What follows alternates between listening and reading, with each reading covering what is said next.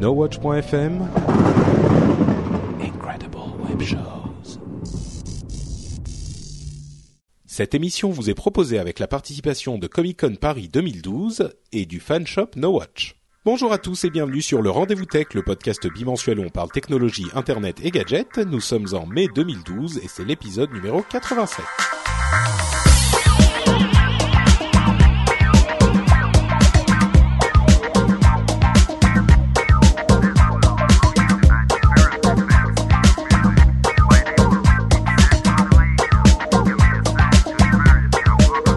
Bonjour à tous et bienvenue sur le Rendez-vous Tech, le podcast bimensuel où on évoque toute l'actualité euh, tech, internet et de tous les petits gadgets qui peuplent désormais notre quotidien. Je suis avec euh, Guillaume et je m'appelle Patrick et nous faisons une émission en couple intime, sympathique, un petit peu comme la, la précédente avec Jeff. Je change de partenaire. Guillaume a l'air un peu malade. Tu vas bien? Euh, oui, ça va très bien. Salut. Patrick.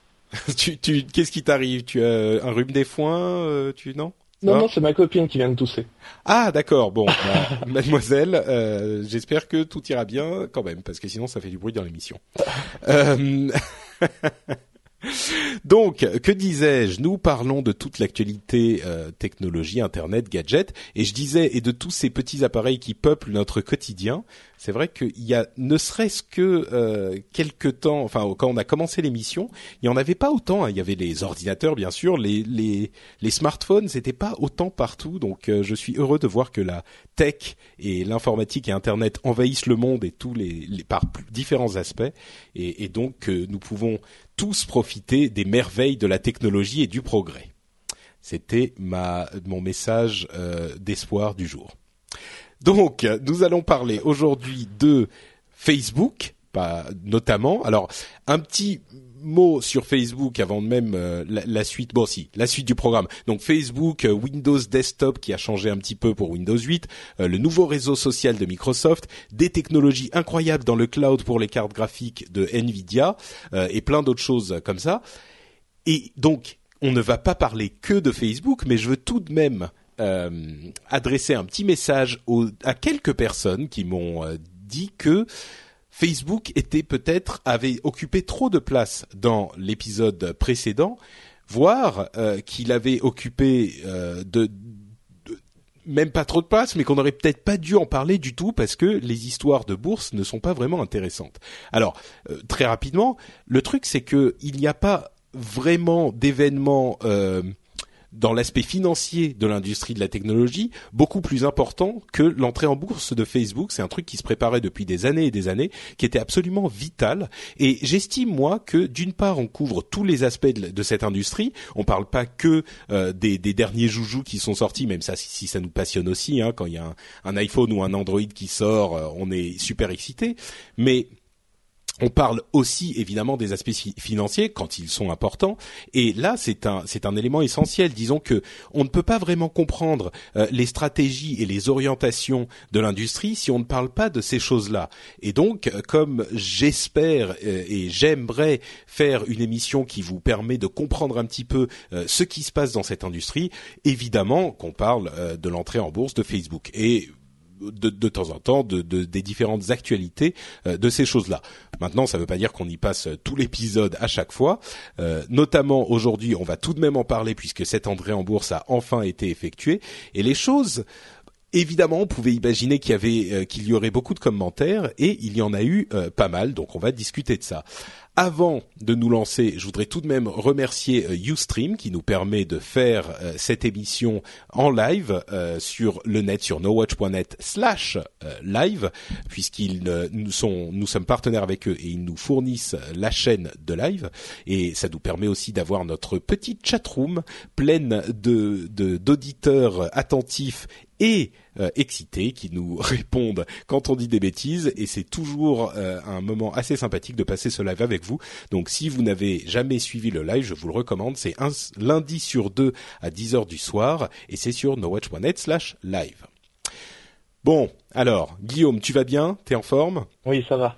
Euh, Toi, tu as analysé toutes les statistiques de l'histoire de, l'entrée en bourse de Facebook. Pour, pour ceux qui ne savent pas, Guillaume est Guillaume de la Statosphère, euh, qui est le site qui étudie toutes sortes de stats super intéressantes. C'est sur statosphère.fr. Euh, Alors oui, il y, a, toujours des statistiques hyper impressionnantes avec Facebook. Alors, je regarde leur évolution depuis 2008 et co- comme c'est des chiffres, généralement, comme c'est des nombres avec neuf chiffres, généralement, c'est toujours des, des, tr- des très grandes quanti- quantités et on parvient pas forcément à, à, à se représenter euh, ce Ouais. que c'est. C'est un peu abstrait, quoi. Ouais. Voilà, donc euh, en fait, euh, j'ai récupéré parmi les chiffres que, que j'ai vus, j'en ai, récupéré quatre pour pour faire une sorte d'analogie et pour pour dire rapidement à quoi ça pourrait correspondre. Par exemple, j'ai vu la valorisation de Facebook qui était à qui est à 103 milliards de dollars. Ouais, donc En ils fait, ont atteint les, les 100 milliards euh, comme on le pensait. Voilà, c'est 102,8 milliards exactement. En fait, faut voir que ça correspond au PIB du Maroc. Et- Alors, la valorisation, c'est la valeur théorique euh, de, de la somme euh, ajoutée de toutes les actions hein, au, au tarif où elles s'échangent en ce moment. donc oui, c'est relativement euh, virtuel en fait, mais c'est euh, en théorie la- la- l'argent que vaut Facebook si on veut le racheter. Voilà. Donc ça correspond au PIB du Maroc, sinon ça correspond au PIB de la Slovénie plus celui de la, la Bulgarie. faut imaginer aussi que c'est huit fois le PIB de l'Islande. D'accord. Donc c'est voilà, c'est pour se rendre compte que c'est vraiment beaucoup. C'est phénoménal, ouais. Après en termes de population, bah ça a augmenté depuis euh, depuis les, les dernières statistiques. Maintenant ça correspondrait au troisième pays du monde derrière la Chine et l'Inde, et voire même au, troisième continent du monde juste derrière l'Afrique qui a 965 millions d'habitants. Ouais, puisqu'ils Euh, sont à 901 millions, je crois maintenant, quelque chose comme Voilà. ça, 900 millions. Et le troisième chiffre que j'avais repéré, c'était le temps passé sur Facebook. On passe euh, 10 500 on fait- on passe 10,5 milliards de minutes par jour sur Facebook. En fait, il faut imaginer que ça correspond à, c'est comme si on passait 20 000, l'humanité passe 20 000 années sur Facebook par jour. 20 000 ans, oui, effectivement, là encore, 20 c'est 000 un ans par chiffre, euh, jour C'est sont, difficile de, ouais. voilà, sont, sont passés sur Facebook. Mhm. On peut, selon les points de vue, on peut se rendre compte du temps perdu ou, euh, Oui, non, du, du temps à, à comprendre ce que font tes amis et ta famille alors que tu ne l'aurais pas su sinon, parce qu'évidemment on Exactement. peut pas passer tout ce temps-là au téléphone à appeler chaque personne. Et le quatrième chiffre, c'est la superficie des bureaux. En fait, j'ai ramené ça, euh, ça, ça représente 200 000 mètres carrés, ce qui correspond approximativement au, au parc des expositions où a lieu la, la Japan Expo tous les ans. Donc, euh, c'est, c'est, euh, je crois que c'est neuf hangars colossaux, D'accord. Euh, le- en tout cas le parc des expositions. Et Pour donc, faire ça- fonctionner Facebook. voilà, pour faire fonctionner, euh, enfin pour y faire rentrer tous les bureaux euh, Ouais. du monde entier, De, de Facebook, tu veux dire. de, de Facebook. Ouais. C'est marrant parce qu'on a, moi en tout cas, j'ai toujours cette image un petit peu de, pas de start-up bien sûr, mais de de société qui tourne de manière relativement modeste quand même. Et c'est vrai que 200 000 mètres carrés, enfin tout le parc des expos où se passe la Japan Expo et la Comic Con, c'est monumental quoi. C'est des milliers, des milliers de personnes. Euh, un, un petit mot pour répondre à Kame84 Sénine euh, qui nous dit, euh, le- sauf que le Maroc il a son PIB tous les ans. Évidemment, évidemment, euh, Oui, c'est oui, le. PIB, c'est le produit intérieur brut, donc c'est ce qui est produit chaque année, euh, et c'est même pas une- la richesse du pays, c'est pas la valeur du pays. Donc ça n'a, c'est pas vraiment euh, une équivalence de ce type-là. C'est juste pour donner un ordre d'idée qu'on qu'on donne ces chiffres-là. Euh, et alors, au-delà de cette euh, ampleur de Facebook, c'est vrai qu'il y a eu une entrée en bourse un petit peu agitée, et selon qu'on est, euh, comment dire, je veux pas dire pro ou contre la bourse, mais selon qu'on est excité ou pas par la bourse, on va y voir soit la la la survalorisation excessive de Facebook, soit les exagérations de personnes qui ont tendance à ne pas euh, comprendre de quoi il s'agit. Alors, ce qui s'est passé en fait, c'est que Facebook a été mis en vente, enfin l'action Facebook a été mis en vente à 38 euh, dollars environ, et elle s'est, euh, elle a terminé la journée, elle est montée un tout petit peu pendant quelques quelques heures, et puis elle a terminé la journée à 38 dollars. Et aujourd'hui, au, moment où on enregistre cette émission, euh, elle est descendue un petit peu, elle est à euh, 30, euh, je sais plus 34 à peu près, quelque chose comme ça. Elle a perdu euh, un petit peu de valeur. Alors, euh, elle a perdu une dizaine de pourcents, comme nous dit Kezak dans la chatroom. Euh, et il y a beaucoup de gens qui disent ah bah voilà, euh, en fait euh, c'est surévalué. Alors il y a les deux réactions. D'une part, il y a ceux qui disent ah bah merde, euh, la la la- l'action n'a pas explosé et elle n'est pas montée à beaucoup plus haut que son prix d'introduction, donc ça veut dire que l'entrée en bourse n'a pas marché. Et il y a d'autres qui vont dire ah bah voilà, elle est tombée de 10 à, à, à 10%, et peut-être qu'elle va tomber plus. Donc c'était une surévaluation, donc c'était une bulle. Et en fait, Facebook ne vaut pas du tout cette somme. Euh, j'ai lu euh, pas mal de choses et je ne suis pas un expert, donc je risque de dire des bêtises, mais moi, ce que j'en comprends, euh, c'est un petit peu entre les deux et surtout, ce que j'en comprends, c'est que Facebook pour Facebook a super bien réussi son entrée en bourse.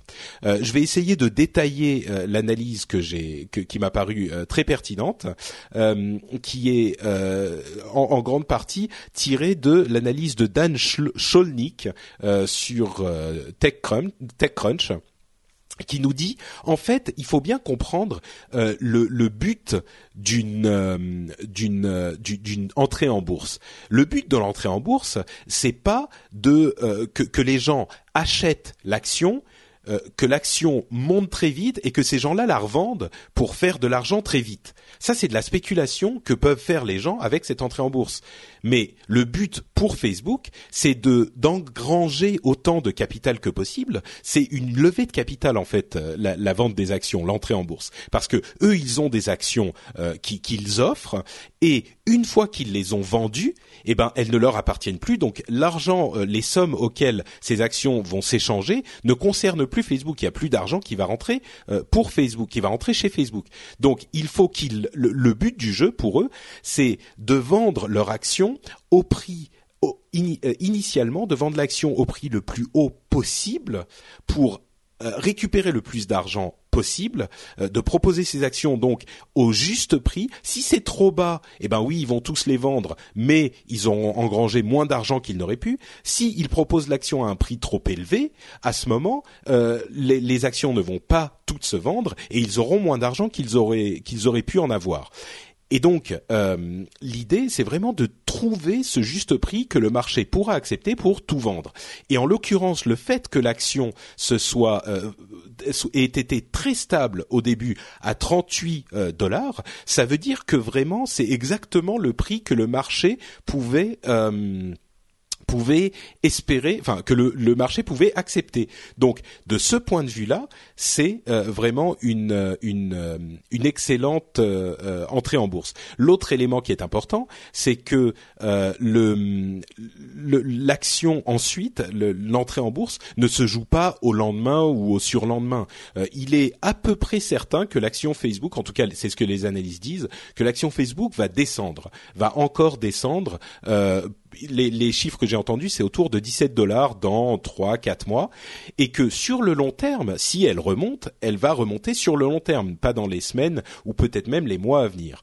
Euh, donc c'est deux euh, petites euh, petites morceaux d'informations importants dont il faut tenir compte pour vraiment analyser l'action. Tout le reste, euh, les questions de ah aujourd'hui l'action vaut 17 dollars, aujourd'hui l'action vaut plus ou moins, ça ne concerne pas vraiment Facebook directement parce qu'ils vont pas se remettre à émettre des actions immédiatement. Euh, et en plus, Zuckerberg garde 57% de son euh, de son du contrôle de la société, donc enfin des actions, donc il garde le contrôle de la société et il n'y a pas vraiment de, de, il n'y a pas vraiment de personnes qui vont pouvoir décider, c'est juste Zuckerberg qui est en euh, contrôle total. Euh, donc l'investissement qu'on fait, c'est vraiment l'investissement dans Zuckerberg sur sa vision à long terme. Et il a dit, nous, on n'est pas une entreprise vraiment publique. Disons qu'on est public maintenant parce qu'il fallait, mais c'est pas le but de Facebook. Le but de Facebook, c'est euh, le réseau social, le partage, la facilité du partage d'informations et la facilité de connexion. Donc avec tous ces éléments d'information, je pense qu'on peut mieux comprendre euh, ce qui s'est passé parce qu'il est très très facile de l'extérieur et, et je suis aussi à l'extérieur, mais il est très facile de se dire ah ça a pas monté euh, immédiatement au-dessus du prix d'introduction euh, et les gens n'ont pas fait énormément d'argent en les revendant au bout de 6 heures, donc c'est euh, une entrée en bourse ratée. Et c'est très facile aussi de se dire ah bah voilà elle a déjà perdu 10%, donc c'est une entrée ratée ces deux analyses, à mon avis, bon, ça dépend d'où on se place, mais pour Facebook, c'est une entrée en bourse super réussie. Et évidemment, les banques qui ont fait cette entrée en bourse euh, s'en sont mis un petit peu plein les fouilles en même temps. Encore que que généralement elles prennent 7% euh, de frais, là elles prennent 1%. Euh, c'est tant l'action, la, la, la, Facebook était une, une entrée en bourse qu'il voulait avoir, euh, qu'il voulait récupérer et gérer. J'ai fait un long laïus. Guillaume, tu tu t'es d'accord avec ce que j'ai dit ou j'ai dit des bêtises? Oui, non, tu m'as tu m'as même appris quelques éléments parce que moi les cordons de la bourse, si tu veux, euh, euh, la spéculation, toutes ces toutes ces choses-là, ça m'échappe un petit peu. Cela mm. dit, c'est c'est très intéressant et euh, si, enfin, si je peux me permettre d'enchaîner un petit peu le. Ah bah vas-y. en fait, c'est moi ce qui m'avait, ce qui m'a intéressé. Alors ça peut, ça passe au, au second plan, mais ce qui m'a intéressé, c'est c'est tout le tout le cinéma fait par Zuckerberg autour de ça pour montrer une certaine désinvolture. Hmm. C'est-à-dire qu'il y a eu euh, la, la, polémique euh, autour de son euh, de son sweatshirt. Ouais, bah, que tu peux peut-être expliquer pour les gens qui n'ont pas suivi. Et là, on quitte un petit peu les les, les, les, questions de bourse. Donc ceux qui étaient tendus à, à l'écoute de ces analyses financières peuvent se détendre. Vas-y. Bah, je t'en prie, vas-y, parce que moi, je sais que je, je, je, sais en, en, surface, mais. Euh. Ouais. Bah, en fait, c'est très simple. Hein. Euh, Zuckerberg, pour aller parler aux investisseurs potentiels et aux gens de Wall Street, il y allait avec son hoodie. Vous savez, cette, euh, ce sweatshirt à capuche euh, qui porte tout le temps. Et ça a fait une sorte de scandale parce que certains ont dit, ah bah voilà, il y va, il a même pas mis de costume, donc il manque de respect aux, aux gens qui, qui, qui, enfin, c'est un monde un petit peu sérieux. Dans ce monde-là, on met des costumes. Lui, il le fait pas, donc c'est manquer de respect il est pas sérieux, euh, ça fait pas propre. Oui, bon, euh, c'est, enfin, euh, enfin, il s'en fout Zuckerberg. Je veux dire, d'une part, son, l'entrée en bourse, il voulait pas la faire, il a été obligé de la faire parce que bon, peut-être d'une part pour lever de l'argent et ensuite parce qu'il y a cette fameuse règle euh, euh, Sorben-Oxley qui dit que si on a plus de 500 euh, actionnaires, il faut absolument devenir une entreprise publique. Euh, enfin, pardon, il faut euh, révéler ses, ses, comptes et donc autant rentrer en, en bourse. Mais j'ai pas l'impression que c'était sa passion de rentrer en bourse. Ça lui emmagasine de l'argent, ça le rend très très riche, ça permet à Facebook d'avoir un trésor de guerre énorme. Mais bon, euh, lui, il sait que sa société est convoitée, donc il va pas non plus se plier en quatre et faire des trucs qu'il ferait pas. Au contraire, et puis on s'en fout quoi. L'histoire de la, oui, c'était un petit peu un caprice de, de vieux monsieur, j'ai eu l'impression. Je, je, suis toujours surpris par l'importance qu'on donne à ces choses-là, alors que moi personnellement, je dois admettre que même pour un entretien, mettre une cravate, ça se révèle un petit peu compliqué. Mais euh, ce que ce que je veux dire, c'est c'est que euh, il y avait une telle désinvolture qu'au bout d'un moment on peut se demander si la question c'est pas plutôt de savoir si c'est pas plutôt les investisseurs qui ont besoin de Zuckerberg et pas Zuckerberg mm. qui a besoin des, investisseurs.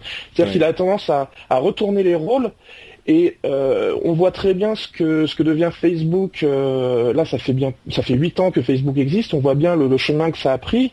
Zuckerberg, il mène sa barque, qu'il soit habillé en, en, en tongs ou qu'il soit euh, en, en, costard cravate. Alors moi, ce, ce, côté où l'argent devrait inciter au respect me dérange énormément. Moi, moi je hmm. trouve, moi je trouve ça ridicule. Je pense que je crois pas que c'était ça l'idée, mais moi je pense que l'argent devrait honorer le talent. Hmm. Et c'est là tout, toute l'histoire. Si, si, on a du talent, alors on mérite de l'argent. Ouais. C'est tout le problème de, du mérite par rapport, euh, voilà. Euh, et en revanche, pour faire un parallèle, je pense que le pouvoir doit inciter au respect. Et, pour faire le parallèle, je, repense à la rencontre de Zuckerberg avec Obama, où là, pour mhm. le coup, il avait bien mis une chemise et une cravate. Oui. Et euh, Redwin dans la chatroom nous rappelle qu'avec Sarkozy, il avait mis un costard aussi. Voilà. et donc, voilà, il y a, une espèce de désinvolture face à l'argent, mais que mm. face au pouvoir, en revanche, là, il, met un, costard cravate. Bon, même mm. si euh, on sait qu'il portait également un jean et des baskets. Mais enfin, après, si on rentre vraiment dans les détails. Euh, oui, je crois que bah, c'est comme l'histoire de. Enfin, il y a certains membres du nouveau gouvernement euh, qui effectivement étaient venus en jean et en machin. oui, il y a évidemment une question de respect à avoir. Je pense que c'est clair, mais je pense pas que c'est par ce, ce genre de, de, de choses qu'on peut juger euh, du fait qu'on qu'on exprime du respect ou pas. Ça dépend des, des bon, ça dépend des, des des, du contexte, ça dépend de plein de choses, mais là, en l'occurrence, moi, ça me paraissait un petit peu surfait, quoi, l'histoire du hoodie. Bon, mais ça a fait un vrai scandale, quoi. Mais euh, même, c'était une, c'était une anecdote une anecdote qui était même dans la biographie et dans le film. Donc en plus, euh, le fait qu'il il, allait voir euh, les investisseurs en, pyjama et en tongs. voilà, c'était euh, carrément. je pense que là, c'était carrément exagéré. il, il s'est un ah, petit peu assagi par rapport à ah cette époque, quoi. Oui, tout à fait. Oui, c'est ça. Oui, c'était. Mais bon. Euh, donc autre chose toujours par rapport à cette à cette entrée en bourse. Euh, D'une part, on va pas rentrer dans les détails, mais la machine Facebook a super bien fonctionné euh, au, du côté de la communication et du euh, des, des des, des perspectives qu'ils ont ouvertes euh, pour l'avenir, pour dire, pour montrer aux gens, oui, euh, Facebook reste sera quelque chose de rentable. C'était très bien fait euh, et, c'est pour ça parce qu'à un moment il y a eu un moment difficile où on pensait que Facebook ne réussirait pas à, vendre toutes ces actions à ce prix-là, donc ils, on était un petit peu inquiets et ils ont très bien joué, très bien manipulé les choses et ça s'est bien passé finalement. Euh, une chose qui euh, qui est qui a beaucoup été discuté, c'est ce que vaut véritablement Facebook. Et là, il y a énormément de calculs très savants entre euh, les revenus et les revenus actuels euh, euh, d'aujourd'hui et la valeur totale et la manière dont on doit multiplier le nombre, euh, la quantité de revenus pour obtenir la valeur, pour avoir quelque chose de raisonnable. Là, je, je n'y connais pas très très, je m'y connais pas très très bien, donc je vais pas vous vous vous saouler avec. Je vais juste vous dire que les deux arguments qui se présentent, c'est euh, il y a deux côtés et Business Insider l'a très bien euh, résumé. Ils disent les arguments pour l'idée que la valeur va continuer à augmenter. Ils disent Facebook vient a juste commencé à, à monétiser ses utilisateurs.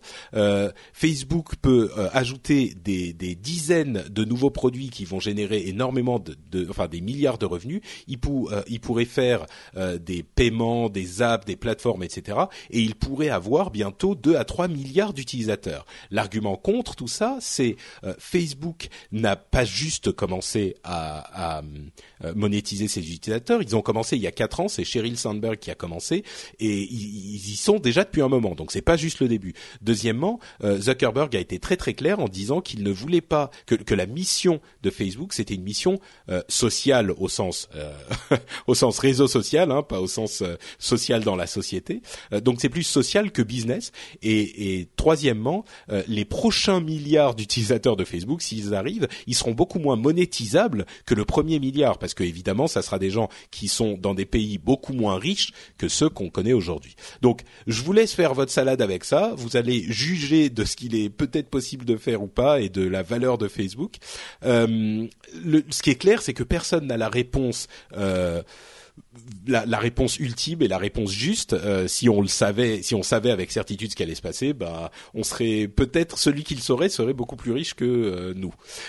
Mais une petite piste peut-être, c'est un truc que j'ai trouvé très intéressant, euh, la possibilité pour Facebook de devenir régie publicitaire. Et il faut se souvenir que Google, à l'époque de leur entrée en bourse, ils n'avaient pas vraiment de modèle euh, non plus, de modèle économique, et que c'était le potentiel qui a attiré les gens, et finalement, ils ont réussi à le développer. Et là, en l'occurrence, il y a euh, des indices euh, qui nous laissent penser que Facebook pourrait se transformer en régie publicitaire, c'est-à-dire que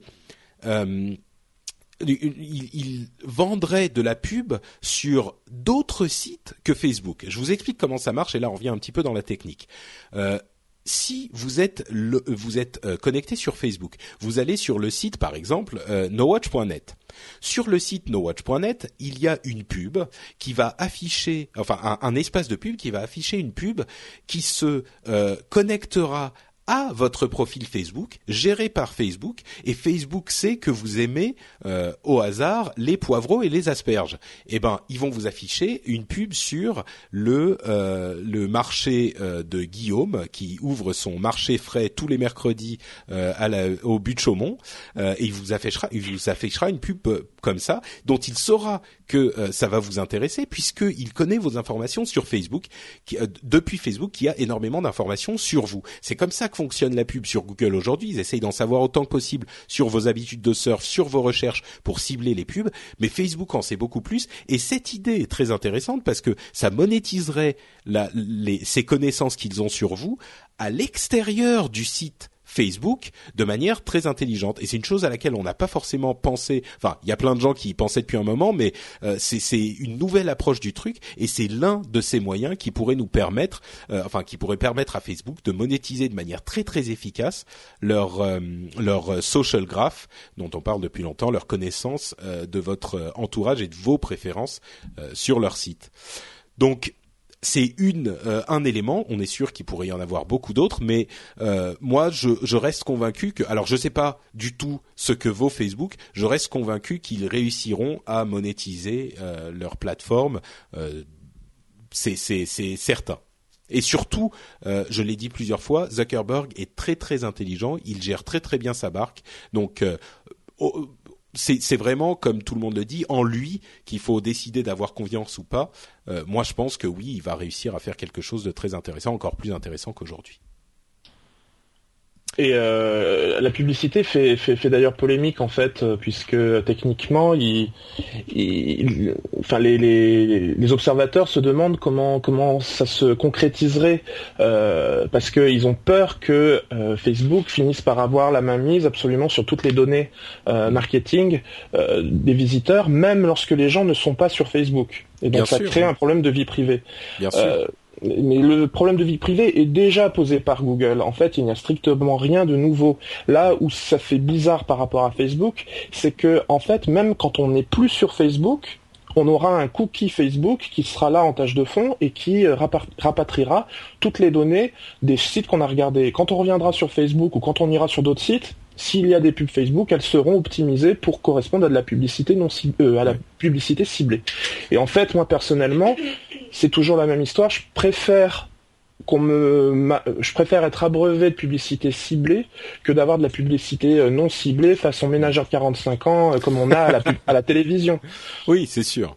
C'est sûr. Bah, c'est, c'est bon. D'une part, il faut être connecté sur Facebook pour que ça marche. Donc, encore une fois, si le produit est gratuit, bah, c'est vous le produit. On le dit souvent, mais c'est le cas. Et, c'est même le cas pour nos émissions. Hein. Euh, je veux dire, je suis pas en train de jeter la pierre.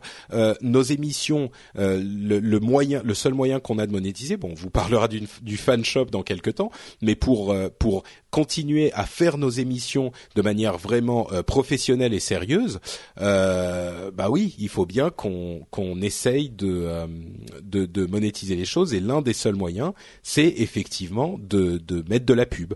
Donc bon, je pense que c'est un peu moins gênant que les histoires de pub sur Facebook mais euh, c'est quand même bien le cas. On doit faire de la pub nous aussi. Donc je, je, je suis un petit peu, c'est peut-être un petit peu plus contrôlé, un petit peu moins euh, invasif quand même que Facebook ou Google. Donc euh, ça va nous jeter pas, en, nous jeter pas encore au, au, au bûcher.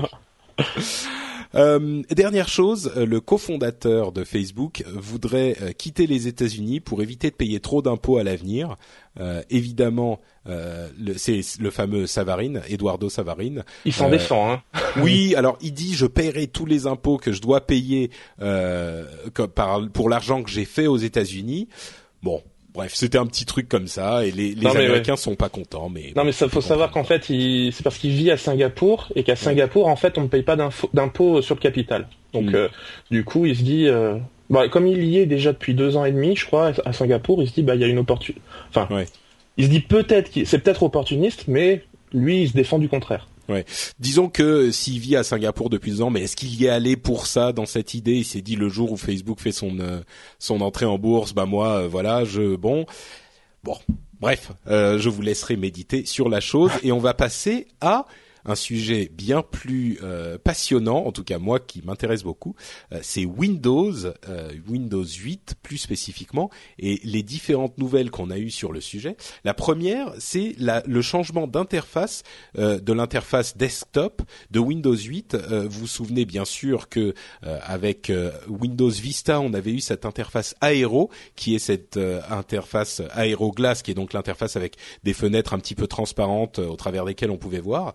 Ben, figurez-vous qu'elle va être abandonnée dans Windows 8. Alors, euh, je ne sais pas si elle sera disponible en option, mais euh, l'interface par défaut sera une autre interface qui est beaucoup plus plate, euh, beaucoup plus métro-like là encore, et qui est peut-être même un petit peu plus simple. Bon, ça change pas les fonctions euh, de l'interface. Il y aura toujours le menu ruban et, et toutes ces choses-là. Donc, pour les gens qui ne s'y retrouvent pas, vous ne vous y retrouverez pas plus dans cette interface desktop. Mais euh, c'est plus plat, ce nouveau design qui, qui tend vers la simplicité. Moi, je trouve ça. Bon, j'attends de tester, mais je trouve ça pas trop mal finalement. Euh, bah, ce que j'ai vu me, me, plaît beaucoup moi aussi. ouais, c'est euh, à vos souhaits, mademoiselle. Euh, Désolé. non, non, mais non, je t'en prie. oui, donc bon, vous, vous pourrez voir ça. Il y a des des, des images un petit peu partout. Enfin, sur le sur le blog de Microsoft, plus particulièrement, qui est blogs.msdn.com/b/b8. Voilà, vous avez l'adresse. Euh, et, et, bon, c'est joli. Il n'y a pas grand grand chose à dire de plus, mais c'est c'est, je sais pas. J'attendrai voir, mais en tout cas, c'est plus plat au bon sens du terme.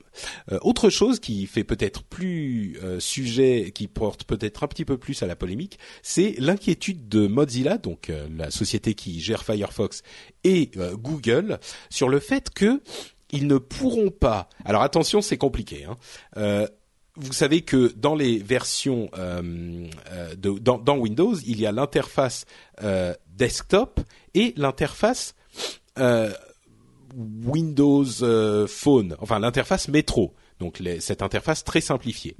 Eh bien, dans les versions ARM, donc dans les versions plutôt tablettes de, de Windows, donc qui n'auront pas une interface desktop complètement développée, euh, il ne sera pas possible d'installer des programmes pour l'interface desktop. Il sera uniquement possible d'installer des apps dans l'interface euh, Metro. Et euh, Mozilla et Google s'inquiètent parce qu'ils disent ça va poser un problème d'ouverture puisqu'on ne pourra pas avoir nos navigateurs dans l'interface desktop. Ça sera uniquement le navigateur Internet Explorer. Alors, vous me direz, euh, par exemple, sur euh, euh, iPhone ou iPad, on ne peut pas vraiment installer de navigateur externe. Il y a des navigateurs qui existent, mais ils sont pas, ils se basent tous sur le navigateur sur WebKit, qui est le navigateur Safari. Et euh, c'est pas vraiment bon, c'est peut-être choquant sur iOS, mais les gens s'y sont habitués et les gens ne s'en plaignent pas vraiment. Mais sur Windows, le problème c'est qu'il y a ces deux interfaces. Alors l'interface desktop n'est là que pour certaines applications spécifiques. Euh, il y aura une version d'Office et quelques petites choses euh, spécifiques, euh, toujours en version ARM hein, bien sûr. Sur les versions sur processeur Intel, l'interface desktop sera totalement complète, on pourra y faire ce qu'on veut. Mais sur ces, sur ces, ces, processeurs ARM qui seront plutôt orientés vers la mobilité, vers les tablettes, on pourra pas. Et si jamais Microsoft avait dit bon bah sur ces, ces, ces appareils on n'a que l'interface métro qui est plus simple et plus mobile, avec laquelle on peut installer des apps, peut-être que ça n'aurait pas vraiment posé de problème. Mais comme il y a cette interface euh, desktop et que sur cette interface desktop il y a Internet Explorer, là ils disent c'est injuste, il faudrait pouvoir installer aussi nos navigateurs, donc Firefox et Chrome. Euh, j'ai pas vraiment de réponse. Euh, ultime à cette question, j'ai pas la bonne réponse parce que l'interface desktop sur ces appareils est vraiment là pour euh, pallier au manque urgent. C'est pas l'idée n'est pas de pouvoir faire installer n'importe quel navigateur ou n'importe quel programme même, parce que si on si on se met à installer à, installer n'importe quel programme sur ces appareils prévus pour la mobilité, ils vont ramer, ils vont pas pouvoir euh, tenir le coup. Et donc, euh, si on autorise l'installation des navigateurs, eh ben pourquoi ne pas autoriser d'autres choses? Euh, Je sais pas je suis, je suis, et pourtant moi je suis un grand fan de Chrome, hein. euh, comme le dit Gloomf dans la chatroom. dit c'est pas mal, mais Chrome forever. Bah oui, moi je suis complètement super fan de Chrome, mais là il y a des raisons techniques pour lesquelles on pourrait pas le faire. Donc euh, peut-être que, euh, comme le disait Seredwin, l'Union européenne s'intéressera à cette histoire, comme ils sont intéressés au, au, monopole, aux histoires de monopole de navigateurs sur Windows, et c'est pour ça qu'on a aujourd'hui en Europe la possibilité de choisir le navigateur qu'on installe au, à la première installation de Windows.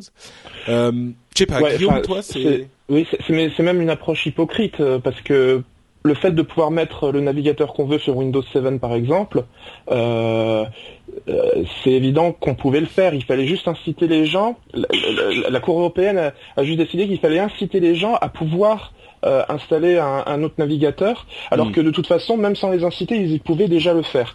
Et, oui, mais c'est compliqué. Oui, mais toute la toute la problématique, c'est la c'est la convergence euh, qu'il y a de plus en plus entre l'OS et le navigateur. C'est-à-dire qu'à un moment mm. donné, l'un va devenir l'autre. Et euh, déjà, avec euh, depuis Windows XP, on se rend bien compte que Internet Explorer est en train de, de devenir à la fois l'explorateur de fichiers, l'explorateur mm. global du, desktop, et en même temps le, le, navigateur. Donc du coup, quand les gens disaient mais si je veux désinstaller Internet Explorer, je peux pas le faire parce que sinon mon OS ne marchera plus comme avant, bah c'est un fait. Donc cette convergence-là crée des problèmes et quand on en arrive à des à des à des produits mobiles, euh, bah, il se pose encore plus. Maintenant, mm. j'ai du mal vraiment à voir le souci dans la mesure où si, si ça reste des applications, on peut continuer d'installer euh, Chrome euh, sur un, enfin on peut installer Safari, euh, enfin non Firefox, on peut installer Firefox sur un iPhone, on peut installer Firefox sur un iPhone, non, on peut pas. Hein. On peut pas. Non non, il y a pas. On peut utiliser que. non, c'est Opera. Non mais. Oui, il y a Opera mobile qui est effectivement qui a des petites spécificités. Oui, ça fait longtemps que j'ai pas d'iPhone. Ouais. Mais oui, non, non, mais si on peut, me dit Kamesenin. Euh, on peut avoir Firefox sur un iPhone? Ça me paraît étrange ça. Je vais tester. Euh, continue à parler, je reviens. D'accord. Euh, et en fait, euh, par contre, on peut avoir Firefox sur un sur un Android. Ça, j'en suis j'en suis complètement complètement certain. et donc voilà. Donc tout le problème, c'est de se dire, bah, est-ce qu'on peut est-ce qu'on peut installer un, navigateur sur un sur, sur, un mobile? Et la réponse pour l'instant est oui. Donc à moins qu'il y ait une exception sur Windows 2008, enfin Windows 8 sur un sur un mobile, enfin sur Windows Phone, euh, je pense qu'on peut pas. Sur euh, iOS, euh, il y a plein de gens qui me disent alors attends. Non oui, mais jailbreaker on peut, mais non mais Firefox Home c'est pas la même chose. Il y a des gens qui me disent Firefox Home c'est pas vraiment le navigateur complet. Euh, le Firefox était un mauvais exemple, mais je veux dire sur le principe, Opera par exemple, c'est vraiment le cas. Opera. Non, mais là encore, c'est pas le moteur d'Opera. Bon, bref, on part dans les dans les questions techniques euh, spécifiques, mais vous l'aurez compris, c'est une euh, c'est une polémique assez forte qui s'ouvre. Euh... Un, un, truc qui pourrait illustrer le problème que ça pose, c'est par exemple si euh, Google sortait vraiment un OS qui serait Chrome OS qui là lui serait vraiment avec Chrome euh, bah, dans son cœur. C'est un petit peu le problème. T'as tout à fait raison de le signaler. Ils ont Chrome OS sur leurs ordinateurs et, et enfin il y a les ordinateurs Chrome OS, les ordinateurs Chrome et on peut pas installer autre chose que Chrome puisque Chrome est l'OS. Donc euh, Bon, bref, euh, c'est un petit peu tiré par les cheveux cette histoire, euh, mais on suivra l'affaire de toute façon. Euh, je suis pas certain de pouvoir dire s'ils ont effectivement raison ou pas. Euh, peut-être que quand j'y aurai réfléchi pendant quelques semaines de plus, je pourrai vous donner une réponse avertie. Euh, toujours chez Microsoft, ils ont sorti il y a 24 heures à peine, en plein dimanche, euh, leur réseau social, qu'on avait évoqué il y a très longtemps, qui s'appelle Social, so.cl, so.cl, euh, qui est disponible donc depuis quelques heures. Moi, je suis allé y faire un tour. J'ai bien sûr créé mon mon, mon, compte sur Patrick Béja, mais l'idée en fait, c'est pas vraiment de créer un réseau social, d'après ce que j'ai compris. Euh, l'idée, c'est de faire de la recherche sociale.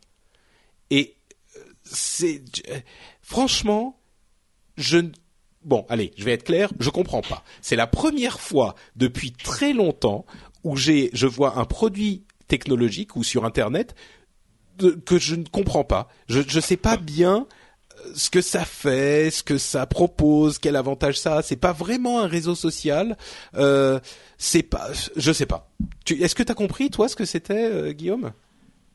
Alors, euh, quand tu dis c'est de la recherche sociale, je trouve que ça résume assez bien la chose puisque c'est Bing est complètement au cœur du, du, moteur, enfin du, du système.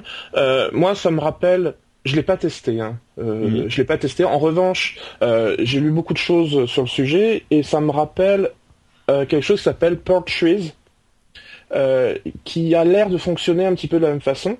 Trees, je l'ai testé, où on se retrouve avec en fait des des liens de référence qu'on aurait et qu'on souhaiterait, enfin qui deviendraient partageables. C'est-à-dire, on, on, partage du lien. On, ne partage plus forcément. On partage de la recherche ou on. On partage des résultats de recherche, oui. Hmm. L'idée, c'est que tu, tu, tu vas sur social, donc so.cl, pour faire tes recherches au lieu d'aller sur Bing, c'est ça? Voilà. Euh, en fait, c'est comme si on une fois que tu as trouvé quelque chose, qu'est-ce que tu fais?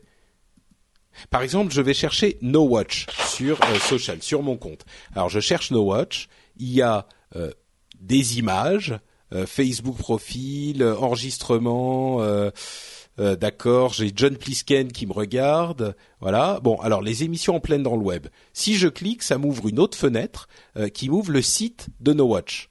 OK? Et je peux ajouter un post. Donc ajouter à une mise à jour. OK, j'ai cliqué dessus. Il se passe rien, mais c'est OK? Ah oui, si voilà, c'est ajouté à mon à mon à mon post et donc je peux mettre une, update sur le réseau avec euh, le lien vers No Watch. Mais si moi je vais chercher une, euh, euh, si je vais faire une recherche sur un moteur de recherche, c'est pas pour poster une update, c'est pour aller quelque part vers un truc que je recherche. Donc Enfin, visiblement, ils essayent de prendre à contre-pied les utilisateurs de Facebook en leur donnant de l'information avec un autre angle. Donc en fait, là tout de suite, on voit pas ce que ça donne concrètement. Moi, j'ai vu un exemple concret quand même qui m'a qui m'a intéressé. C'est au niveau du, du, partage de vidéos. Euh, j'ai vu qu'apparemment, on pouvait euh, inviter des amis à regarder et à commenter des vidéos en direct live. C'est-à-dire que on rassemble des amis euh, à distance et on leur dit, bah, je veux je veux vous montrer euh, telle et telle vidéo. Eh bien, on, on, lance les vidéos comme si on invitait les gens à regarder une vidéo en même temps que nous.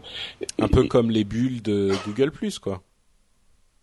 Euh, on peut faire des, des, les bulles, tu sais les. Tu connais les bulles de Google Plus, non? Euh, Oui, je connais, mais ben, on peut. On peut, on peut vraiment. C'est-à-dire que si tu lances la vidéo chez toi, elle se lance, elle se lance en même temps chez la personne? Oui, oui, oui, c'est exactement oui. Oh, c'est YouTube uniquement si je ne m'abuse, mais bon, quand même quoi. Voilà, bon, bah, il y, a cet aspect-là qui, euh, qui, a, qui, a, qui, a, été mis particulièrement en avant. Donc j'imagine qu'elle propose des choses en plus par rapport à, par rapport à Google Mais le fait est que soit ils l'ont sorti trop tôt, hmm. soit ils ont pas assez expliqué ou pas assez euh, exploité le, le, truc pour le moment. Parce moi, je crois que c'est vraiment, ouais, c'est vraiment un manque d'explication, quoi. Euh, c'est, c'est, c'est, enfin, je sais pas, c'est vraiment euh, tout le monde est perplexe face à ce truc et je sais pas. Bref. Euh, je suis donc tu fais une recherche t'as trouvé quelque chose et tu fais donne et enfin on comprend rien. Donc et pour que moi je comprenne pas un truc comme ça, c'est que vraiment, enfin, Madame Michu, elle va pas comprendre non plus. Euh, je crois que le truc qu'on peut en conclure, c'est que la, oui, il y a, y a Autodoc dans la chatroom qui dit ça a l'air vraiment naze. Bah oui, moi je suis complètement éberlué. Je comprends, ça, ça ne sert, enfin, pour, là, ça sert pas à grand chose, quoi. Euh, je pense que ce que ça veut dire, c'est qu'il y a euh, un rapprochement entre le social et la recherche, euh, de la même manière que Google a fait, euh, a créé Google Plus et que c'est un axe majeur de leur de leur stratégie. Et de la même manière que Bing a récemment initié cette a, eu cette initiative Bing plus social qui ajoute des éléments de social dans leur recherche là c'est encore un autre effort dans ce sens-là peut-être que on comprendra un petit peu plus euh, dans les jours qui viennent. D'ailleurs, si vous y comprenez un petit peu plus que nous, euh, si vous comprenez un petit peu plus que nous, venez sur nowatch.net sur euh, le blog de l'émission et expliquez-nous parce que je serais vraiment curieux d'avoir ces explications. Et puis, et puis le, truc qui tue un petit peu, c'est que pour pouvoir utiliser Social, il faut soit avoir un compte Facebook, soit avoir un compte Windows Live. Et à mon avis, c'est enfin Windows Live c'est pas le meilleur levier pour euh, inciter les gens à, à s'inscrire. Déjà pour euh, le Xbox Live et compagnie j'ai un peu du mal. Mais alors là je vais te t'interrompre tout de suite parce que Windows 8 euh, a besoin d'un compte Windows Live et donc tout le monde aura un compte Windows Live quand on passera sur Windows 8. Enfin, tu peux garder en local, mais l'un des gros intérêts de Windows 8, c'est que si tu retapes euh, de n'importe quelle machine, tu tapes, tu te connectes, et eh ben tu vas avoir une partie de tes informations disponibles. D'accord. Mais euh, en fait, l'aspect aussi, c'était la, polémique qui pouvait naître du fait qu'on se retrouvait avec un concurrent à Facebook. Et en hmm. fait, Microsoft euh, a fait des des, des, des ah bah, ils sont très investis dans Facebook, oui. Oui, mais ils ont fait des communiqués de presse pour expliquer qu'il n'y avait pas de concurrence du tout de fait, quand on, quand, on, quand on regarde à quoi potentiellement peut servir social, on voit pas bien de mm. quelle manière ça pourrait rentrer en concurrence. Ouais. Ouais, ouais. Euh, autre sujet, toujours intéressant et toujours auquel on comprend pas forcément tout, tout, tout, mais qui, qui, qui là pour le coup, un petit peu différemment de social, pourrait être intéressant. C'est euh, l'annonce de euh, Nvidia à propos de leur nouveau processeur graphique Kepler. Alors, je vais vous la faire courte. Euh, les processeurs Kepler sont des processeurs qui sont spécialisés pour le cloud. Euh, vous savez, si vous suivez le rendez-vous tech depuis un moment, qu'il y a de plus en plus de services qui vous proposent de, jouer à des jeux euh, ou, des services de bureautique même qui vont travailler dans le cloud. C'est-à-dire qu'il y a un ordinateur quelque part qui va exécuter le jeu ou l'application et vous vous vous y connectez et vous n'avez que la vidéo qui va qui va arriver. C'est-à-dire que si euh, vous jouez à un jeu, un FPS, euh, le jeu va s'exécuter sur la machine distante dans le cloud, sur Internet, et vous vous avez la vidéo qui s'affiche et euh, vous faites vos mouvements sur votre clavier euh, chez vous, bien sûr. Ces mouvements sont envoyés à l'ordinateur distant et les euh, résultats de l'image, les mouvements, sont renvoyés vers vous en vidéo. Donc, ce que ça veut dire, c'est que sur n'importe quelle machine, à partir du moment où elle peut transmettre suffisamment de données pour afficher de la vidéo suffisamment vite et que le lag est suffisamment court et suffisamment bon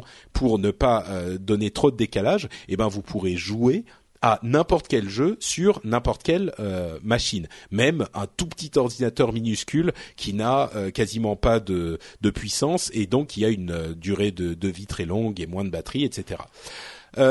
donc ça c'est un petit peu vieux. Hein. Il y a des services comme OnLive ou Gaikai qui proposent ce genre de, de, de choses. Ce que j'allais dire. Ouais. Et ce qu'a fait Nvidia, c'est qu'ils ont annoncé cette nouvelle puce qui est spécialisée là-dedans. Alors, je ne sais pas du tout en quoi techniquement, elle est spécialisée là-dedans. Euh, mais visiblement, elle est designée pour faire les choses mieux que les autres euh, pour ce type d'application. Et on parle de jeu, bien sûr, mais ça peut s'appliquer aussi à, euh, par exemple, faire tourner Windows sur une tablette, Windows 7, par exemple, sur une tablette, sur un iPad, etc. Il y a des choses qui permettent de le faire.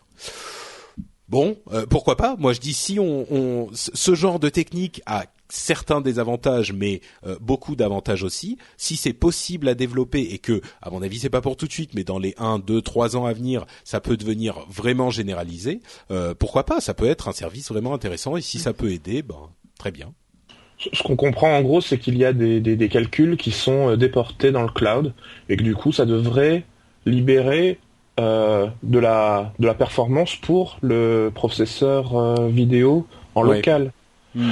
Oui, mais c'est non mais c'est assez c'est assez flou maintenant. Moi j'ai trouvé que ça faisait c'était une annonce euh, très marketing, c'est-à-dire que j'ai eu la sensation en lisant ça qu'il fallait absolument que, Nvidia soit les premiers à en parler et que quitte à en parler trop tôt, mais être les premiers. Parce que je pense que AMD avec ATI vont arriver juste derrière avec quelque chose d'à peu près équivalent. Euh, et moi, je, je, pense que bah oui, ça sera forcément intéressant pour pour de la virtualisation, euh, pour le cloud, pour euh, pour améliorer des, des, des technologies pour des applications comme OnLive.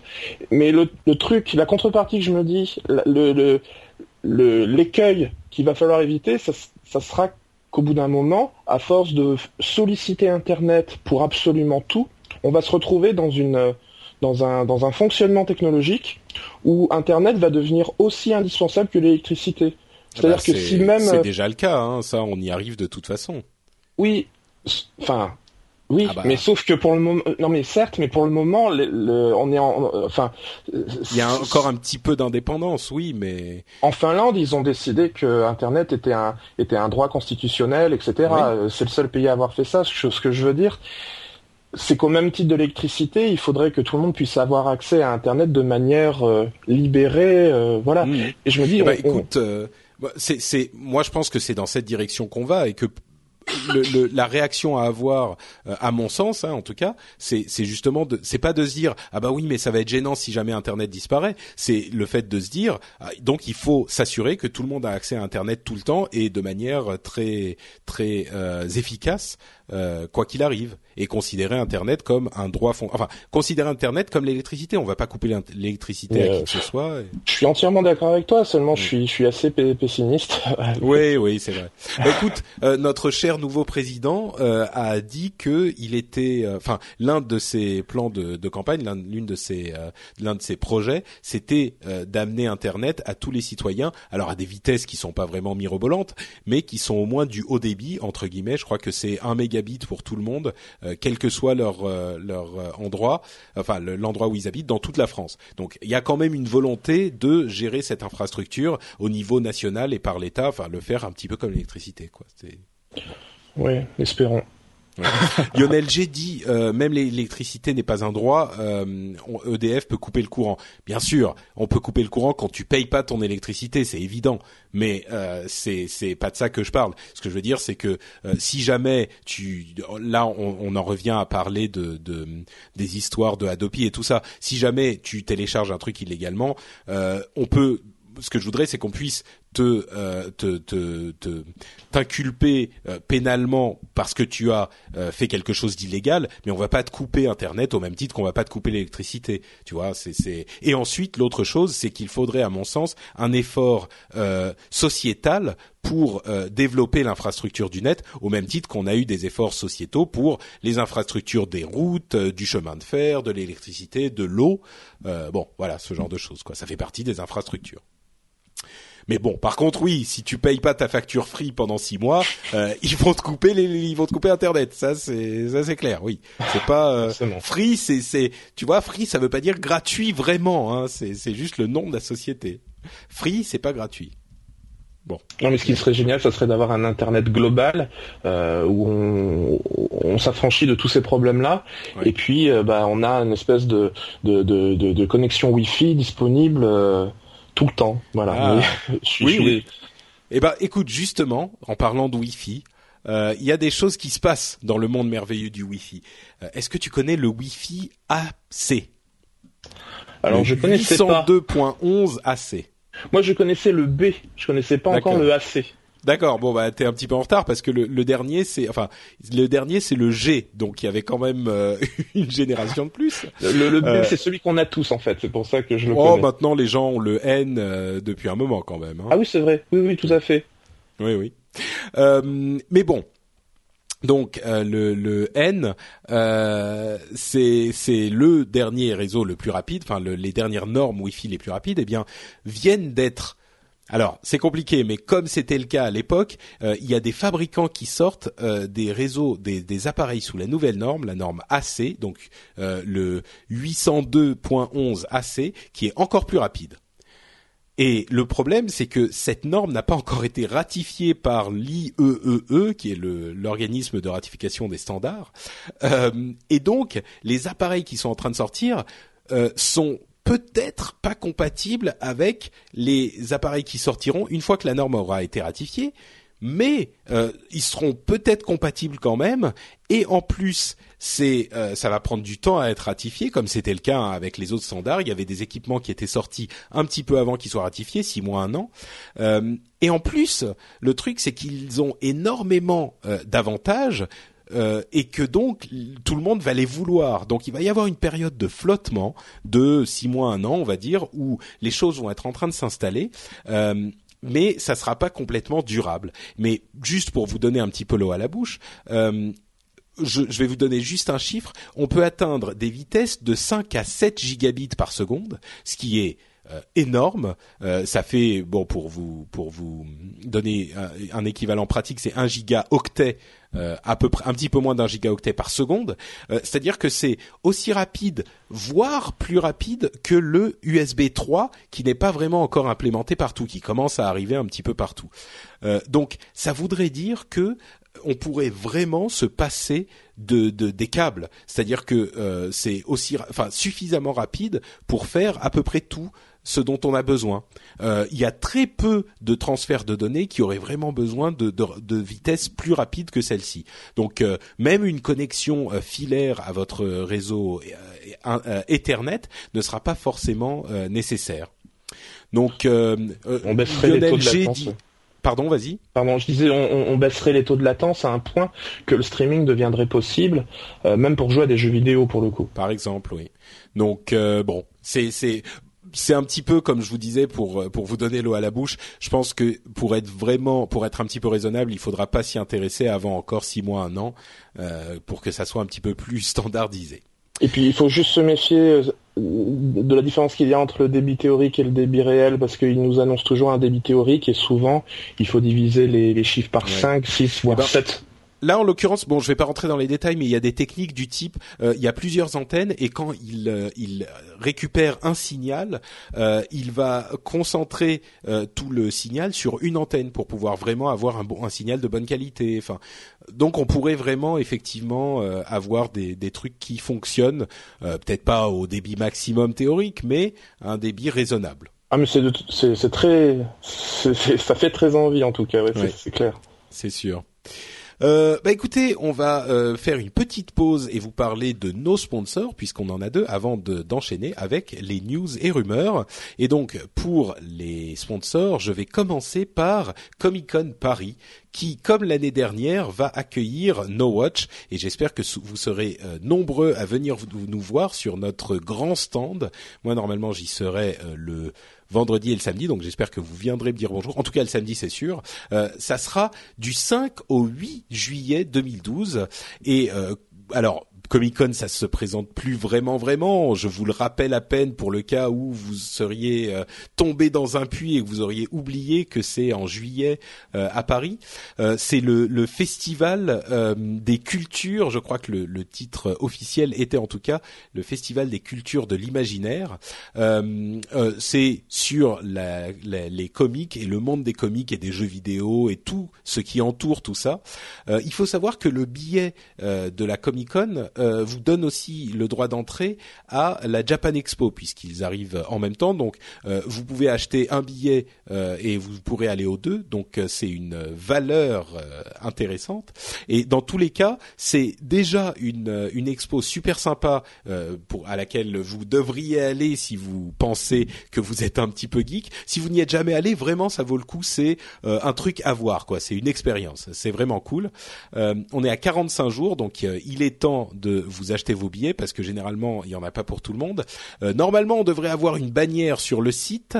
Euh, c'est ah oui, bah elle est là, je la vois. Euh, si vous voulez acheter un billet, faites-moi plaisir, passez sur le site, vous allez sur nowatch.net et puis vous scrollez un tout petit peu en bas et puis à l'endroit où il y a toutes les publications, euh, il y a un petit euh, bandeau euh, Comic Con. Si vous cliquez dessus, eh ben ça nous aide forcément puisque ça nous ça dit à Comic Con que vous êtes passé par nous pour acheter votre billet.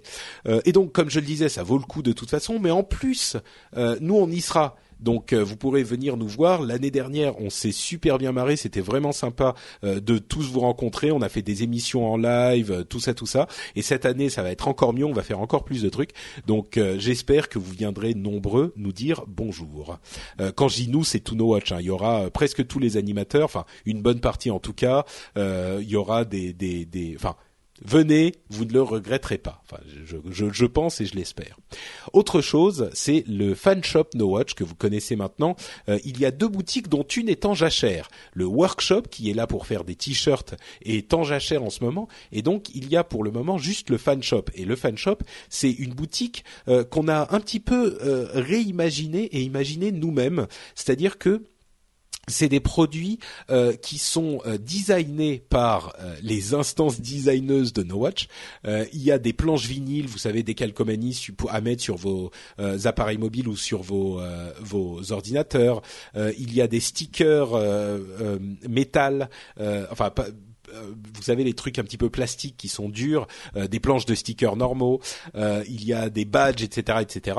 plein de petits produits vraiment sympas. Il y a des packs qui sont pas trop chers. Et à propos de pas trop chers, c'est vrai que la boutique précédente, c'était les produits commençaient autour de 15 ou 20 euros. C'est vrai que c'est pas forcément à la portée de toutes les bourses. Si vous voulez filer un petit coup de main comme ça, et eh ben là il y a par exemple des écussons qui commencent à 5 euros. Donc ça va de 5 à 20 euros pour les prix. Euh, des, des, produits individuels, donc c'est un petit peu plus abordable. Euh, c'est encore plus euh, personnalisé par No Watch, c'est-à-dire qu'on les fait vraiment, on les on les envoie nous-mêmes, etc. Donc tout l'argent nous revient en plus, donc c'est encore plus un moyen de nous de nous soutenir et moi, je pense que ça vaut vraiment le coup. C'est des trucs sympas. Donc, euh, en tout cas, euh, allez y faire un tour. C'est nowatch.net et vous allez sur les boutiques ou alors directement nowatch.net slash fanshop. Euh, regardez, jetez-y un coup d'œil. Je pense qu'il y a des trucs qui vous plairont. Voilà pour les sponsors et on va conclure l'émission avec les news et les rumeurs. une série de petites news comme ça. HP supprime 25 à 30 000 emplois enfin c'est colossal. Moi, c'est le, le, le, chiffre qui me fait presque, enfin ça me ça me, me je suis éberlué quoi. 25 à 30 000 emplois, c'est monstrueux. Ah, c'est énorme. HP, c'est vraiment une grosse boîte. C'est-à-dire HP, quand ils ont racheté EDS en 2008, ils, totalisaient 325 000 employés, ce qui est déjà colossal. Il y a peu d'entreprises qui peuvent, euh, où la comparaison est, faisable. Du coup, 25 000 employés, on se rend compte que ça fait, je crois, euh, ça fait bah 12%. Ouais, là ils sont à 320 000 employés, donc ils ont déjà un petit peu dégraissé, euh, et, et ils, ils, ils, suppriment environ 10 à, 12, à 15 ouais. D'accord. C'est Meg fait... Whitman qui l'a annoncé. Euh, Visiblement, ils ont ils ont étalé dans le temps parce qu'en fait, moi j'ai retrouvé une news de septembre 2008 où on nous a où on nous annonçait que 24 700 employés allaient être euh, virés dans les trois années à venir, c'est-à-dire entre mhm. septembre 2008 et septembre 2011. Ah bah oui, là ils s'y remettent.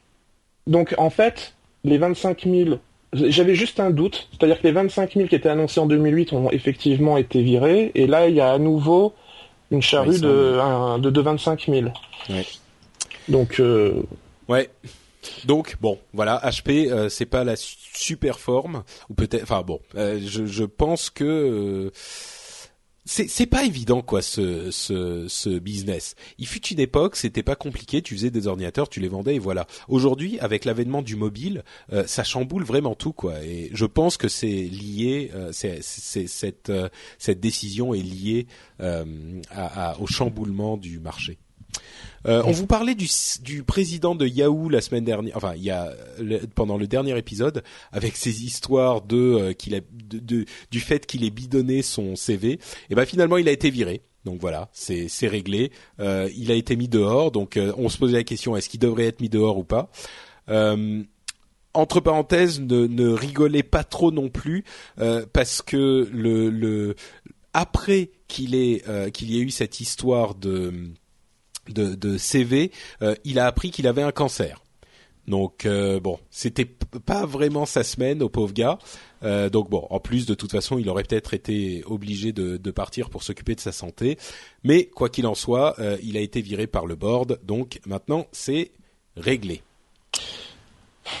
Ouais, non, tu voulais non, mais...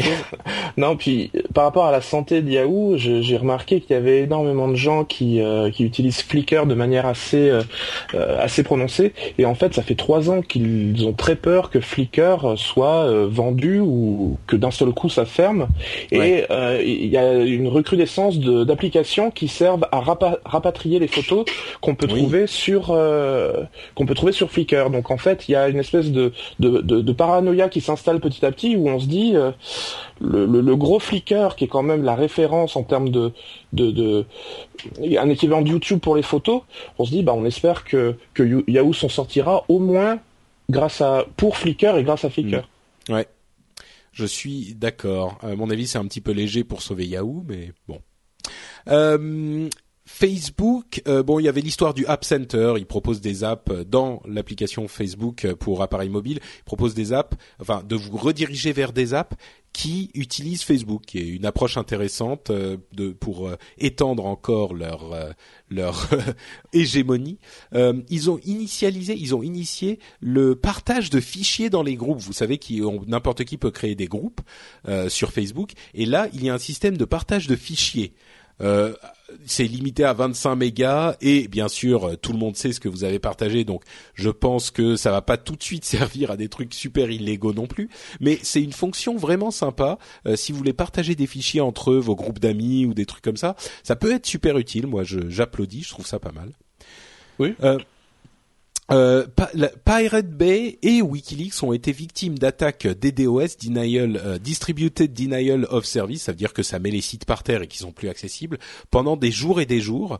Euh, et ça a été assez surprenant et on savait pas très bien qui avait euh, fait ça. Il semblerait que ça soit un ex Anonymous qui est qui ait fait tout ça et qui se soit qui, qui soit un petit peu énervé. Bon, bref, c'est c'est on a pensé pendant un moment que c'était Anonymous qui avait provoqué l'attaque, mais Pirate Bay, parce que Pirate Bay avait dit on est contre euh, les, les, les, enfin, on ne cautionne pas certaines actions d'Anonymous qui se sont attaquées à des FAI qui avaient été obligés de nous bloquer parce que les tribunaux avaient dit qu'ils devaient nous bloquer si vous suivez encore, euh, vous serez, euh, c'est que vous êtes, vous êtes bien informé. donc certains FAI ont dû bloquer Pirate Bay parce que la loi avait dit dans certains pays qu'il fallait bloquer Pirate Bay, bloquer l'accès à Pirate Bay, et on, on a certains ont, enfin Anonymous a attaqué ces FAI et Pirate Bay a dit euh, non, c'est pas la réponse à apporter, donc on ne cautionne pas. Et donc certains se sont dit ah bah voilà, euh, c'est c'est euh, quand Pirate Bay a été attaqué, certains se sont dit c'est Anonymous qui répond à cette non caution. En fait, c'était pas le cas. Anonymous a dit non non, c'est pas nous. Et en fait, c'était un ex Anonymous qui était pas content, qui a été énervé contre Anonymous, qui a fait ça parce que bref c'est un petit peu euh, j'ai 14 ans et je suis énervé. Enfin, je dis j'ai 14 ans, je suis sûr que c'est des gens plus âgés hein, qui font ça, mais c'est disons que c'est pas très mature. On va dire ça comme ça. Euh, mais dans tous les cas, Pirate Bay et WikiLeaks sont revenus, mais c'était impressionnant. Ça a duré plusieurs jours cette histoire. Euh, il semblerait que Pirate Bay n'ait pas été accessible pendant des jours et des jours, et pourtant, c'est pas des, des, des, débutants au niveau de la gestion d'infrastructures, donc. Euh, on se demande comment une personne seule a réussi à faire ça. Pendant un moment, on a demandé, euh, on s'est demandé si c'était pas carrément un, gouvernement qui faisait quelque chose ou euh, en sous-main ou bon. Mais non, c'était c'était pas le cas. Euh, à propos de DDoS, il y a eu un truc marrant sur lequel on va conclure l'émission c'était, euh, il semblerait que euh, vous connaissez bon, UStream forcément, hein, puisque on l'utilise et on vous en parle souvent. Euh, le UStream a eux aussi été victimes, ont eux aussi été victimes d'une attaque DDoS euh, qui aurait là été initiée par on ne sait pas trop qui, mais peut-être le gouvernement russe, dans le but de réduire au silence des journalistes russes qui s'exprimaient sur UStream. Euh, des journalistes contestataires. Et là où ça devient marrant, c'est que Ustream a, a réussi à combattre l'attaque des DOS, mais c'est pas, ils n'ont pas fait que ça. Euh, ils se sont dit, euh, c'est un petit peu, on négocie pas avec les terroristes. Ils se sont dit bon bah ok, vous nous avez fait chier. Et eh ben ce type-là qui euh, produit sa propagande, enfin c'est qui met ses messages contestataires, eh ben on va lui offrir une plateforme encore plus visible. Et en, une journée, euh, le CEO, le président euh, de UStream euh, Brad Hunstable a monté, c'est une petite page simple, mais il a monté une page de UStream en russe pour le public russe et euh, qu'il a mis en avant et qui a donné encore plus de visibilité, de visibilité à ces gens-là. Donc, euh, entre parenthèses, le type, il sort de, de West Point, donc c'est un ancien euh, officier euh, militaire américain. Donc, effectivement, il a une stratégie assez offensive et on voit bien que c'est, c'est, enfin, à mon avis, c'est la meilleure stratégie parce que pour le coup, ils ont provoqué exactement l'effet inverse de ce qu'ils essayaient faire. c'est que là où ils essayaient de réduire au silence ce type qui s'exprimait sur Ustream en faisant tomber le site, eh ben, il, y a, ils ont créé une version russe du site qu'ils essayaient de faire tomber, qui est simple, donc qui reste toujours, euh, euh, qui reste toujours accessible. Ustream est remonté et redevenu accessible, donc ils ont tout raté et ça n'a servi à rien, au contraire. Ah, c'est le fameux effet euh, Barbara Streisand, quoi. Exactement quand on essaye quand on essaye de faire tomber un truc, et eh ben ça attire l'attention dessus et ça ne fait que de la pub plutôt que de faire euh, d'avoir des effets euh, de silence. C'est d'ailleurs ce qui s'est passé euh, avec The Pirate Bay quand je crois que c'est Virgin aux États-Unis en, Angleterre qui a été contraint de bloquer l'accès, c'est un, un FAI hein, en Angleterre qui a été contraint de bloquer l'accès à, à, The Pirate Bay. Et Pirate Bay a dit eh ben depuis qu'on a eu cette histoire on a eu une augmentation du nombre de connexions monumentale euh, et donc il semblerait que visiblement ça nous a fait plus de pubs que quoi que ce soit d'autre. Et il y a des moyens très simples d'accéder à Pirate Bay euh, par des systèmes de cache et de machin euh, s'ils sont bloqués par votre FAI et donc bah voilà ça n'a fait que de la pub. Et c'est là aussi un bel exemple de, de l'effet Barbara Streisand Euh, et je, je, terminerai avec ce petit euh, commentaire de Nixo sur la chatroom à propos de cette histoire de Russes, de journalistes russes qui essayent de s'exprimer contre le pouvoir. Euh, quand je disais oui, ça a produit l'effet inverse et il a maintenant beaucoup plus de visibilité, Nixo nous répond oui, c'est vrai. Par contre, le journaliste n'a plus que trois jours à vivre. Effectivement, on peut voir les choses comme ça. Maintenant que Monsieur Poutine est redevenu président, il vaut peut-être mieux ne pas trop le contrarier. Voilà. Bon bah ça sera notre conclusion euh, pour cet épisode. Euh, merci Guillaume euh, d'être venu. J'espère que ta, ta, ta dame, ta blonde comme on dit au, Canada, va se Elle va se soigner, oui. oui. Euh, je, je te jette pas la pierre. Euh, ma ma fiancée a elle aussi une petite crise de toux. C'est peut-être en fait quand nous on se met à faire du podcast, euh, ça, ça provoque une allergie chez nos compagnes. Voilà exactement, c'est probable. Je vais en discuter avec elle. bon, en tous les cas, c'était sympathique. Euh, Est-ce que tu peux nous dire où on te on te retrouve sur le net quand tu n'es pas dans le rendez-vous tech? Alors, on me retrouve sur Twitter avec le compte Statosphère. Euh, on me retrouve surtout sur le site statosphère.fr si vous aimez les statistiques, le référencement, euh, le web analytique, tout ce qui a un rapport au, e-business, e-marketing, bah, vous pouvez visiter statosphère.fr. Super, merci beaucoup. Pour ma part, vous pouvez me retrouver, c'est très simple, c'est Note Patrick à peu près partout, peut-être pas complètement complètement partout, mais à peu près. Sinon, euh, Patrick Béja, ça devrait suffire. Vous pouvez aussi nous laisser des commentaires sur euh, iTunes, comme l'a fait Quartz, qui nous a laissé un commentaire pour nous remercier. Euh, il dit merci avec 5 étoiles, des avis très intéressants, des infos fraîches sur l'actualité techno. Enfin, tout simplement un plaisir toutes les deux semaines à écouter. Merci à lui. 53 681 euh, nous dit aussi super avec 5 étoiles. Je lis les, deux premiers, hein, je sélectionne même pas. Euh, Patrick Béja m'a enfin permis de rendre mon trajet domicile-travail intéressant. Euh, deux fois par mois, c'est déjà ça. C'était peut-être un truc qu'on a lu la dernière fois? Non. Euh, je me surprends même à ralentir le pas pour avoir le temps de finir d'écouter l'un des sujets. Bravo à l'équipe et continuez comme ça et plus souvent. Merci à toi 53 681 et si comme vous voulez laisser des commentaires et des notes sur iTunes, ça nous fait euh, toujours très plaisir et en plus ça nous aide puisque d'autres personnes pourront découvrir l'émission par ce biais et c'est forcément euh, un bon coup de pouce que vous pouvez nous filer. Je conclus en disant que si vous appréciez les podcasts, vous en trouverez forcément d'autres qui vous plairont sur nowatch.net. On vous en parle régulièrement. Euh, vous pouvez aller voir les commentaires de l'émission, euh, les, les, liens de l'émission, donc vous pouvez y aller de toute façon. Mais tant que vous y êtes, vous pouvez aussi découvrir d'autres émissions euh, qui vous plairont peut-être. Il y en a plein sur plein de sujets différents. si vous vous dites par exemple que vous aimez le cinéma, que vous aimez les séries télé et que bah, quand vous êtes dans le métro ou euh, je sais pas moi dans dans la, la baignoire ou euh, au boulot que vous êtes en train de faire une tâche un petit peu répétitive et que vous aimeriez bien avoir un truc qui vous fait marrer et qui vous intéresse dans les oreilles, eh ben vous pouvez euh, aller écouter un épisode de Season 1 ou de Split Screen ou de Saturn par exemple. Hein. Je donne quelques exemples, mais il y en a bien d'autres sur plein de sujets. Donc NoWatch.net réunit plein d'émissions sympathiques et on vous invite à aller y jeter un coup d'œil.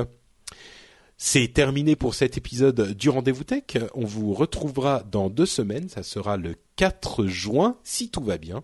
Euh, on conclut en faisant une grosse bise à la chatroom, en la remerciant d'être toujours présente et animée. Et on vous donne donc rendez-vous dans deux semaines pour le prochain épisode.